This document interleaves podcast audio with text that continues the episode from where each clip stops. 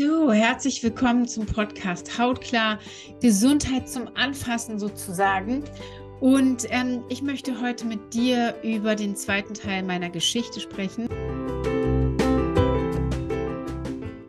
Wie bin ich eigentlich zur Neurodermitis gekommen? Was hat es für mich bedeutet? Wie verlief es über die verschiedenen Phasen meines Lebens? Und ich möchte dir auch wirklich gern sagen, erstens ist es auch manchmal ganz wichtig für mich, da nochmal zurückzugehen und selber zu gucken, okay, wo bin ich denn überhaupt durchgegangen, um mich auch noch mehr mit dir zu verbinden und dich noch mehr zu verstehen. Und dann ist es für mich halt auch wichtig, dir wirklich mitzuteilen, dass ich wirklich lange von klein auf einen ganz schweren chronischen Verlauf hatte und demzufolge auf jeden Fall weiß, was du durchmachst und wie es dir geht. Also, zurück nochmal zu, wo bin ich überhaupt angekommen, wo bin ich hingegangen, wie, wie war eigentlich das letzte, worüber ich mit dir gesprochen habe. Also erstmal, ich sag mal so, ähm, die, die schwere chronische Neurodermitis, wo es sich dann halt so richtig festgesetzt hat, ist faktisch so mit vier Jahren ungefähr aufgetreten. Also schon mit zwei, aber mit vier warst du, boom, da bin ich und jetzt friss mich oder mach irgendwas mit mir. Ähm, es war auf jeden Fall von Anfang an so, ähm, dass ich, glaube ich, wenn ich zurück in meinen Kinderkörper denke, das irgendwie mit Fassung getragen habe und tatsächlich, ähm, das, ich glaube, das habe ich auch schon gesagt, mit, als ich klein war, etwas besser sogar noch als Erwachsene. Eigentlich fing das richtige Problem erst mit dem Bewusstsein an, ähm, wie ich bin nicht wie alle anderen. Das hat man vielleicht schon auch ein Stück als Kind, aber es hat mir nicht so viel ausgemacht, weil ich hatte relativ gute Freunde eigentlich immer und die haben mich damit auch total angenommen. Die kannten das, die haben das verstanden und es war da halt irgendwie nie so ein Problem. Ähm,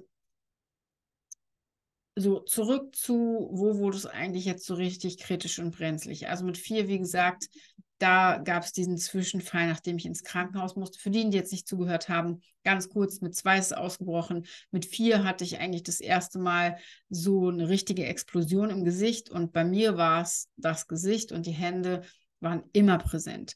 Und was ganz bestimmt erschwerend hinzukommt, ich bin absolut Verfechter davon, dass wir unsere Gene an- oder ausschalten. Und so wie ich groß geworden bin, war es ein absolutes Anschalten von Krankheit. Also ich bin auch im Raucherhaushalt groß geworden. Meine Eltern waren beide starke Raucher. Bei uns gab es definitiv nichts Gesundes zu essen.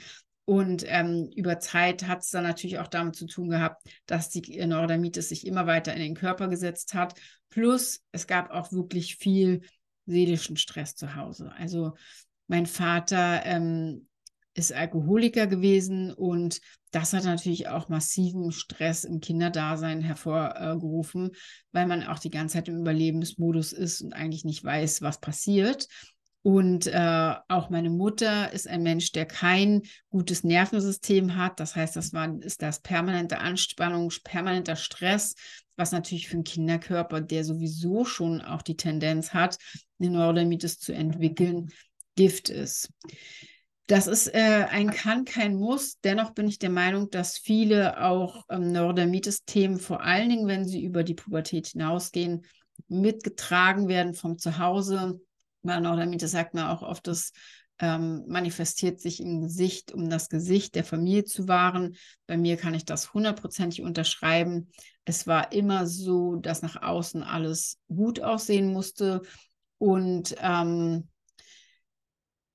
bei uns war es super ordentlich, also von äh, sozial schwach oder so konnte man nichts sehen. Ähm, es war immer auch alles schön. Nach außen war alles sozusagen so aufpoliert und im Inneren bin ich verkocht. Ich bin sozusagen, das hat gebrodelt und äh, das hat mich in Flammen gesetzt, weil da ganz viel Unterdrückung auch war und vor allen Dingen auch unterdrückte Wut, die ich auch schon in meinen Kindertagen angesammelt habe, die eigentlich erst nachher richtig zum Vorschein kam. Aber es ist nach meinem Verständnis auch was, was oft ähm, mit der Neurodermitis weitergetragen wird.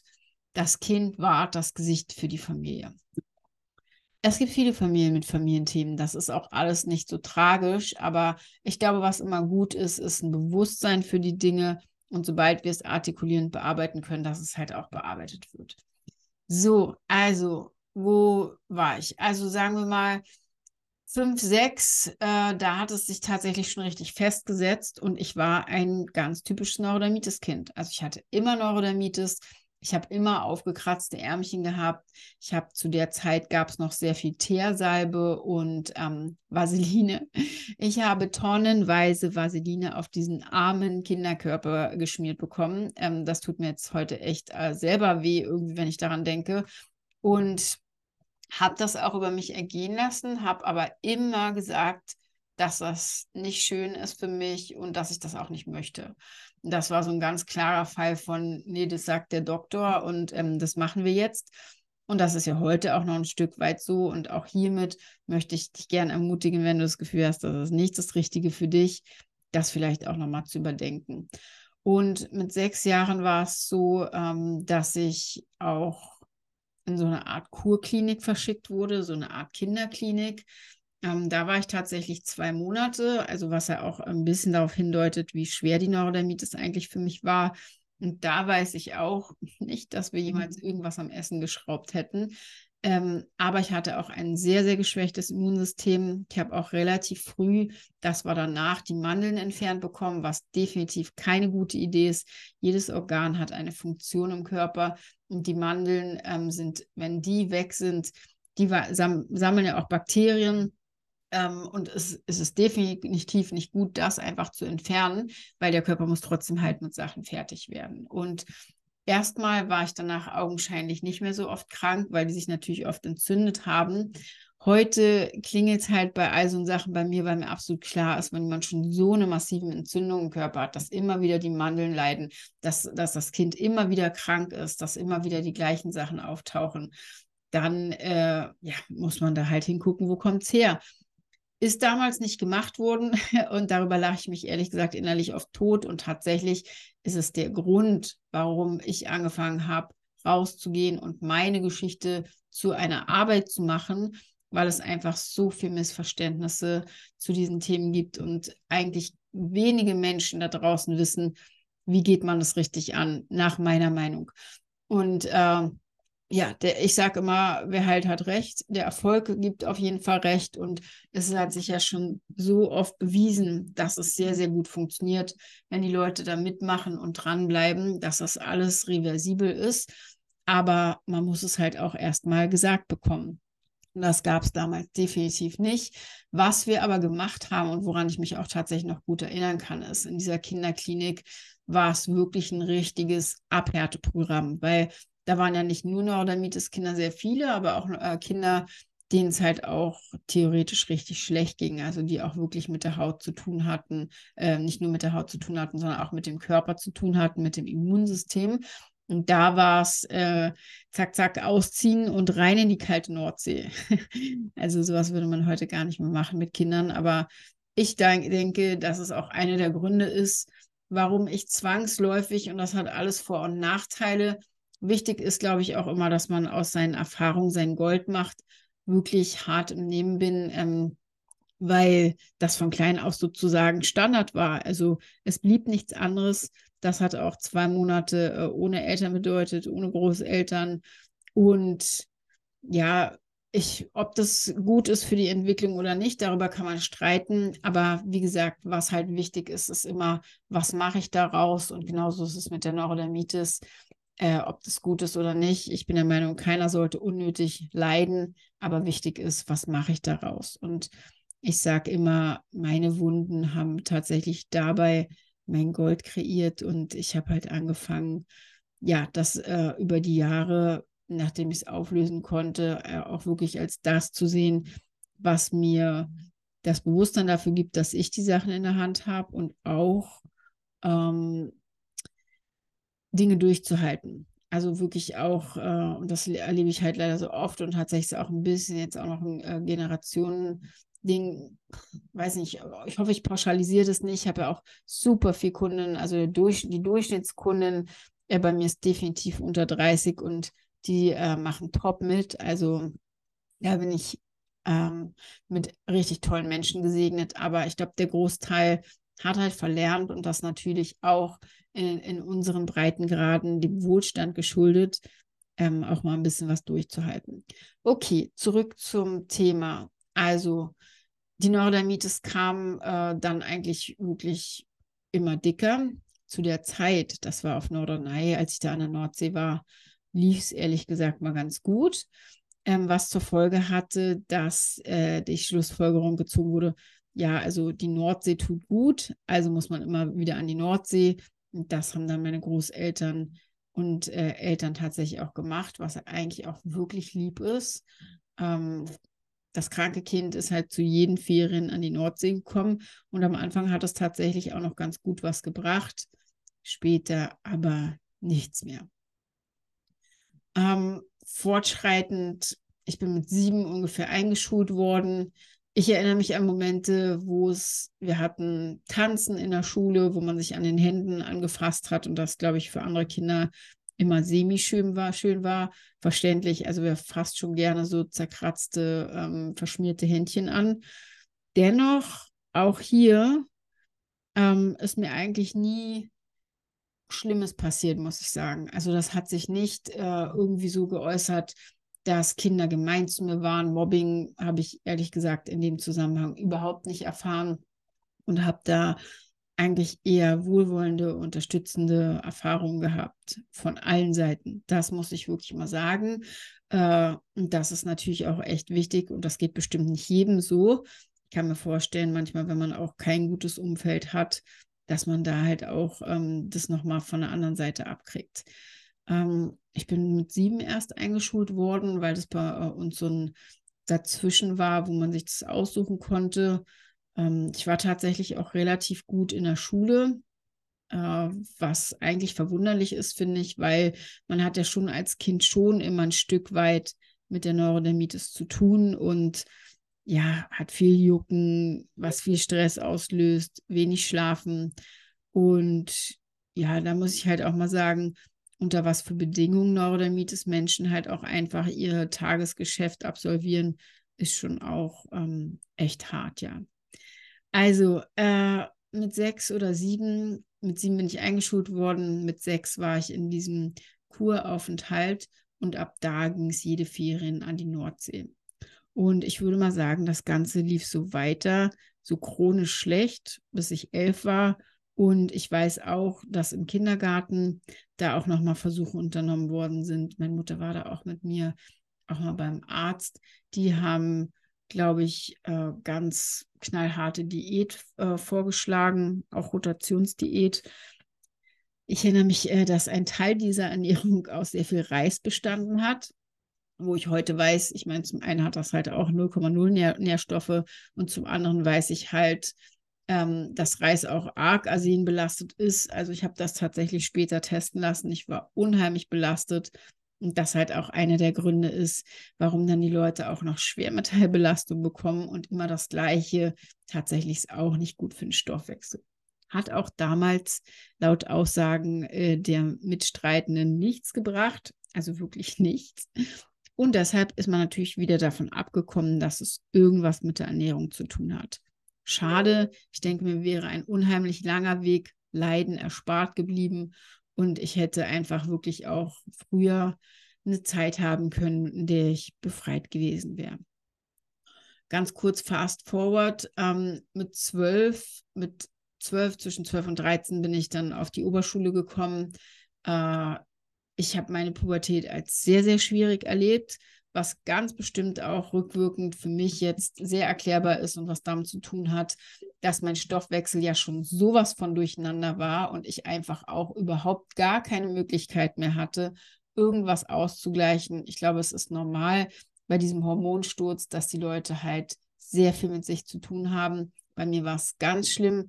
Ich habe das ähm, als was ganz Furchtbares erlebt und ich habe auch ganz schlimme, damals schon würde ich sagen, Auf und Abs und Stimmungsschwankungen gehabt. Also meine Stimmung war etwas, was ich überhaupt nicht halten konnte. Und auch hier, das spielt natürlich alles zusammen. Wie gesagt, ich bin in einem ähm, keinen stabilen Haushalt groß geworden. Das heißt, das wirkt sich ja natürlich auch aufs ganze Nervensystem aus, das wiederum auf die Haut und umgekehrt. Wenn wir erstmal schon ein Hautproblem haben, dann wird sich das natürlich auch zeigen ähm, in unserem Stoffwechsel und das ist einfach alles ein Kreislauf. Es ist nicht getrennt voneinander zu betrachten. Aber wie gesagt, mit 13 hatte ich schon äh, definitiv auch einen Rieseneinschluss in die Pubertät. Und ab dem Zeitpunkt, wo sich meine Hormone umgestellt haben und ich auch meine Tage bekommen habe, war es tatsächlich mal der erste Zeitpunkt in einer langen Zeit, wo ich relativ stabil war in der Neurodermitis, was ich gar nicht mehr kannte. Und das gibt ja eigentlich eine ganz große ähm, Reihe an Leuten, die sagen, in der Pubertät verliert sich das. Auch auf seelischer Ebene sagt man, hier entscheidet das Kind unterbewusst, ob es die Familienproblematik annimmt, ob es sie trägt, ob es das Gesicht weiterhin für die Familie wahrt oder eine Krankheit ablegt auf dem Schritt zum Erwachsenwerden. Ich habe diese Krankheit getragen. Ich habe sie wie ein Schild weiter von mir getragen. Es hat mich auch ein Stück weg, wie viele Menschen auch, geschützt und auch isoliert. Ich bin weiter mit der Neurodermitis gewachsen. Die Neurodermitis hat komplett zugehört, zu mir gehört, obwohl ich sie niemals annehmen wollte. Es war für mich immer absolut klar, dass die Neurodermitis nicht ich bin und meine Neurodermitis gab es schon gar nicht. Es war immer, Neurodermitis gehört nicht zu mir, ich will damit nichts zu tun haben. Und letztendlich, rückwirkend finde ich, war das auch das richtige Gefühl für mich. Der Neurodermitis ist etwas, was definitiv reversibel ist und nicht ich bin, nicht meine Neurodermitis. Es ist nicht meine Neurodermitis, es ist eine Erscheinung des Körpers, wo der Körper nach Hilfe ruft, aber das ist nicht unmittelbar verwoben. So habe ich das immer gesehen, obwohl mir auch oft suggeriert wurde, nimm das doch mal an, ist doch gar nicht so schlimm in einer Zeit, wo Mädchen und äh, junge Frauen damit zu tun haben, sich zu finden und auch ihr Äußeres zu finden, hatte ich mit der Haut zu tun. Wie gesagt, zu dem Zeitpunkt weniger als sonst. Dennoch war es unheimlich schwierig, weil ich sage immer, Neurodermitis ist das Aschenputtel unter den äh, Krankheiten. Für mich war es so, es gab Tage und streckenweise, wo es dann zum Beispiel war es eine Party oder keine Ahnung, du wolltest ein Date haben oder was auch immer, wo ich ganz okay aussah, aber ich wusste nie, wie wird es nächsten Morgen, wie wird es übermorgen, wie wird es in zwei Wochen, wie wird es an Termin X. Und manchmal war es so, alles war ruhig und dann, boom, habe ich schon gemerkt, wie es hochkocht. Und das Hochkochen, das war übrigens mein ganzes Leben so, war innerhalb von Stunden, konnte die Haut sich so verschlechtern, dass sie echt explodiert ist. Und dann bin ich auch immer auf diesem Level sitzen geblieben. Ich beobachte manchmal, ich habe manchmal Kunden, da geht es relativ schnell wieder zurück. Auch im Verlaufe des Coachings, wenn wir fortlaufend arbeiten, kann man das schneller leveln. Das heißt schon, dass der Körper sich schneller umstellen kann. Bei mir war es abgestürzt, boom, sitzt fest. Und das war natürlich eine Katastrophe. Ich kann mich auch noch erinnern, ich war mit 13 auf einem Konzert da haben wir so geschwitzt, die T-Shirts konnten wir ausbringen, weil es halt drin war, völlig überfüllt, völlig heiß. Am nächsten Tag mein ganzer Körper, Rücken, Bauch, Brust, Arme, alles voller Neurodermitis und auch vereitert, Pusteln.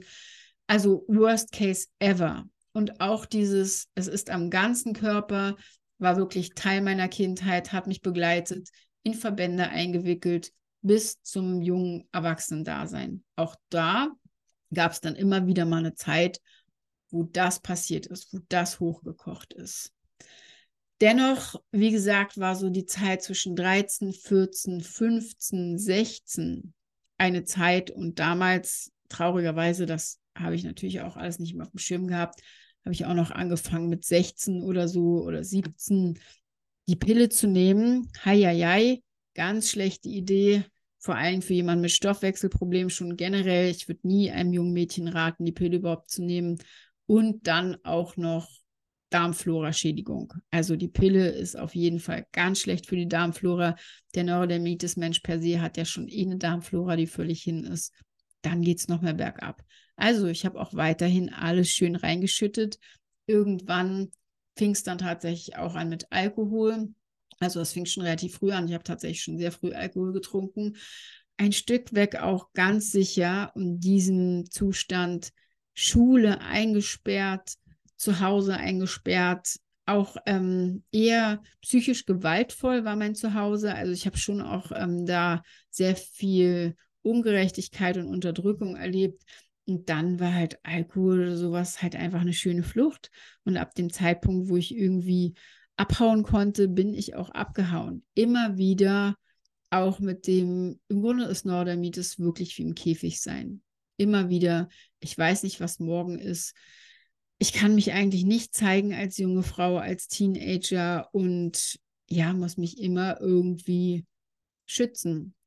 Ich habe eher zu der Gruppe gehört, die jetzt auch sich nicht besonders hübsch gemacht hat, ähm, jedenfalls nicht 13, 14, 15, 16 so, sondern in meinem rebellischen Dasein äh, habe ich mir entweder die Haare gefärbt oder abrasiert, was natürlich auch Haare färben war natürlich auch keine gute Idee, aber all diese Sachen mussten auf jeden Fall sein. Und ich habe halt richtig Alarm gemacht, was aber natürlich auch zur Folge hatte, dass ich jetzt nicht mit diesem, ich gehe in Resonanz mit meinem weiblichen Dasein und zeige das ziemlich schön an, schminke mich. Das war eh nicht ganz so mein Thema. Ähm, dennoch weiß ich noch ganz genau, und das nur um das Gefühl, was für ein Gefühl es war, anders zu sein, im Neurodermitis-Körper zu sein und wie sehr, und ich kann immer noch den Schmerz spüren, der ist bei mir immer, bei jedem sitzt der unterschiedlich, wo wir auch unsere Sachen gespeichert haben. Bei mir ist er über der Brust, zwischen ähm, Kehlkopf und Brust. Da gibt es einen Bereich, wo der Schmerz sitzt. Und wenn ich daran denke, an die Zeit, kann ich ganz genau fühlen, was der Schmerz war. Und das war nie frei zu sein, anders zu sein, unter meinem Aussehen zu leiden und ähm, ja, auch rauszuwollen ich wollte da raus. Ich wollte da raus, egal was kommt. Und ich glaube, all diese Sachen, plus auch ein Elternhaus, wo ich es äh, vielleicht jetzt auch nicht so wirklich leicht hatte, haben mich stählern gemacht. Habe ich, glaube ich, letztes Mal schon erzählt.